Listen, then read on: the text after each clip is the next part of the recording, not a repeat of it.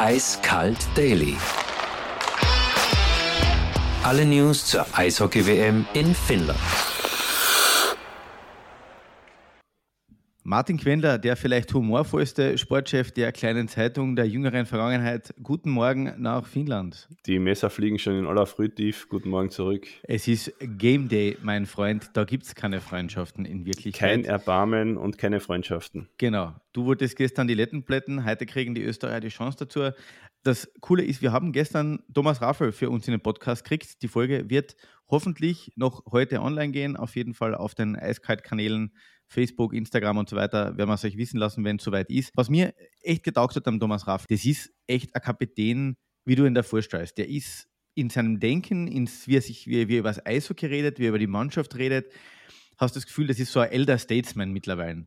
Und ähm, er hat, ihm merkt man einerseits diese Ernsthaftigkeit an, andererseits aber den unglaublichen Spaß, den der hat, jetzt als älterer Spieler, sage ich mal, mit der Mannschaft in Finnland zu sein und das zu erleben. Wie, wie ist es dir gegangen? Also ich habe dann auch echt gedacht, war eigentlich ein Wahnsinnstyp. Beim Thomas war es ja so, der ist in die Rolle irgendwie so eingewachsen. Also ich kann mich noch erinnern, als er präsentiert worden ist als Kapitän, da war ihm das, guck mal vor, das war vor fünf oder sechs Jahren.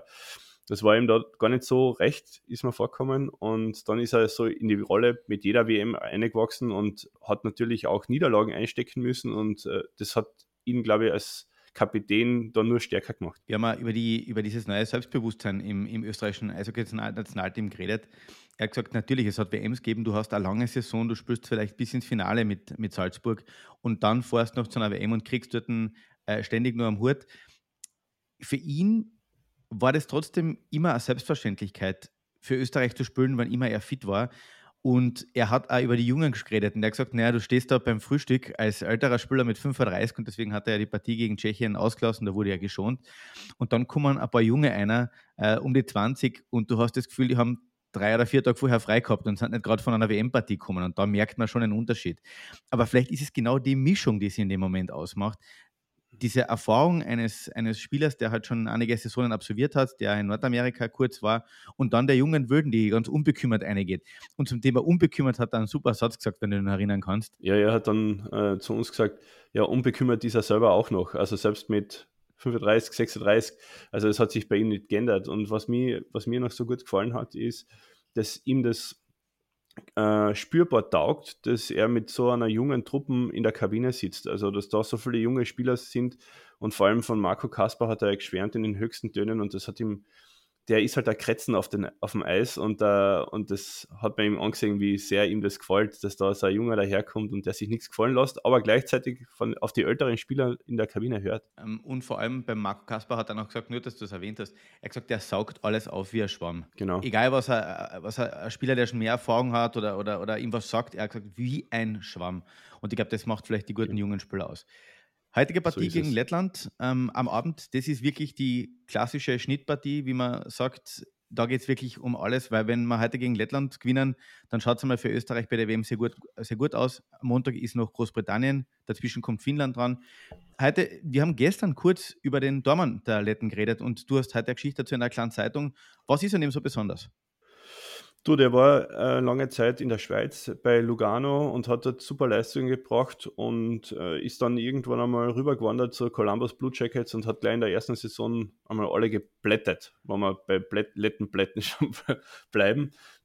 Aber im Ernst, der hat einfach, das ist einfach so ein Goalie. Es ist nicht nur der Merst Leakins, äh, es war davor der Malsalskis, dass ich die Namen alle ausspreche, ist für mich ein Wunder um diese Uhrzeit. Und davor natürlich der Arthurs Irbe. Äh, die Letten, für das, dass sie so eine kleine Nation sind und so vom, von der Spieleranzahl gleich groß sind wie Österreich circa, äh, ist es bemerkenswert, dass die immer wieder äh, so starke Goalies außerbringen und quasi NHL-Goalies außerbringen. Das Interessante war, und du hast Arthurs Irbe kurz erwähnt, langjähriger Tormann der San Jose Sharks, dann kurzer Gastauftritt auch äh, in Salzburg damals, war einer der letzten Torleute, die mit einem heimgespielt haben, der vom WWF gesponsert war, nämlich mit einem richtigen Vogelkäfig.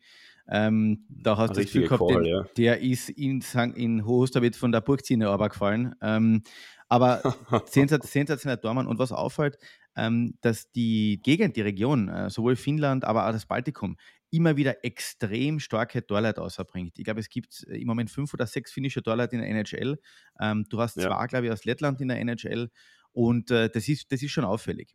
Für die Österreicher darauf sind die, Finnen, darauf sind die Finnen auch brutal stolz, äh, dass sie so gute Keeper haben. Äh, das ist so ihr, ihr Markenzeichen in der Welt draußen, in der Eishockey-Welt draußen. Die Torhüter, das ist einfach, es, es wollen auch sehr viele Kinder Torhüter werden, was man so hört. Aber ja, was ich noch sagen wollte vom gestrigen Tag, was da übrig geblieben ist, äh, weil du das angesprochen hast, Großbritannien und Lettland sind die Schnittpartien. Äh, Großbritannien hat gestern die US-Amerikaner auch ein bisschen vor Probleme gestellt. Also das war Kakmate Wiesen für die. Und äh, man spekuliert damit oder man hofft zumindest aus österreichischer Sicht, dass die Amerikaner unterwegs waren am Tag davor. Äh, auf der anderen Seite, äh, die Tschechen sind über die Letten im ersten Abschnitt mit 5-0 drüber gefahren. Und da muss man auch sagen, der David Bastanak ist jetzt äh, eingeritten bei den Tschechen. Und da war schon der Ausdruck da, no Basta, no Party. Also der hat sich gleich mal mit einem Tor und einem Assist eingefunden. Also da geht es schon auch ab. Ja, man hofft auch, dass sich die Letten da gestern ein bisschen verausgabt haben. Und ja, schauen wir, wie es dann heute wird am Abend. David Bastanak, langjährige Stütze bei den äh, Boston Bruins.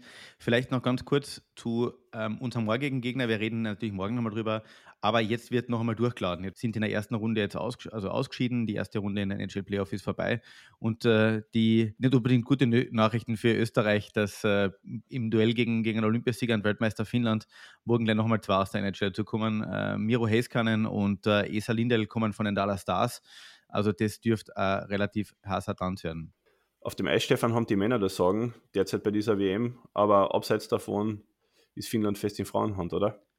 Ja, absolut. Äh, Finnland war das eines der ersten europäischen Länder, das 1906 das Frauenwahlrecht eingeführt hat. Wenn man sich da die Vergleiche, die gesamteuropäischen Vergleiche anschaut, also 1906 Finnland, dann Skandinavien traditionell relativ früh. Österreich hat sich 1918 noch ein bisschen Zeit gelassen, aber hinten außer kommen die richtigen Kracher. In der Schweiz wollte man sich die Sache ein bisschen länger anschauen. Frauenwahlrecht 1971, Portugal 1974 und in Liechtenstein ist man überhaupt auf Nummer sicher gegangen, nämlich 1984. Aber hart umkämpft da in diesen Ländern, gell? Was, was, was, was wichtig ist oder was in Finnland noch interessant ist, ist einfach, sowohl die Regierungschefin ist eine Frau, das überwiegende Regierungskabinett besteht aus Frauen und bis jetzt sind die Finnen damit sehr, sehr gut gefahren. Ähm, haben ein ganz eigenes Selbstbewusstsein, das merkt man nicht nur beim Eishockey, das merkt man in der Außenpolitik, in der Sicherheitspolitik Absolut. als kleines Land. Ja. Und da merkt man einfach, wenn Frauen das Ganze in Angriff nehmen, dann geht was weiter. Na, Stefan, du hast absolut recht, aber ich glaube, das ist nicht nur in der Politik so. Die Frauen in Finnland sind auch in den Führungspositionen von äh, großen Konzernen tätig. Und ich glaube, dass äh, wo wir noch diskutieren in Österreich oder in Mitteleuropa, äh, dass wir die Quote erfüllen, das geht in Finnland von selbst. Also da wird überhaupt nicht drüber diskutiert und da, das läuft da ganz fair ab und das offen und transparent. Und das ist gut so. Wir hören uns morgen in der Früh wieder, beziehungsweise werden uns regelmäßig per WhatsApp gegenseitig erzählen, wie wir die Lettland-Partie äh, finden. Wir drucken auf jeden Fall den Österreichern heute den Daumen. Es ist, wie gesagt, die Schnittpartie und da müssen heute drei Punkte her. Es hilft nichts. Ja, es, es wird ein wichtiges Spiel werden und ähm, ich hoffe, ich hoff, dass wir heute in der Nacht wieder etwas zu bejubeln haben. Ja? Und zu feiern. Viel Spaß. Eiskalt Daily.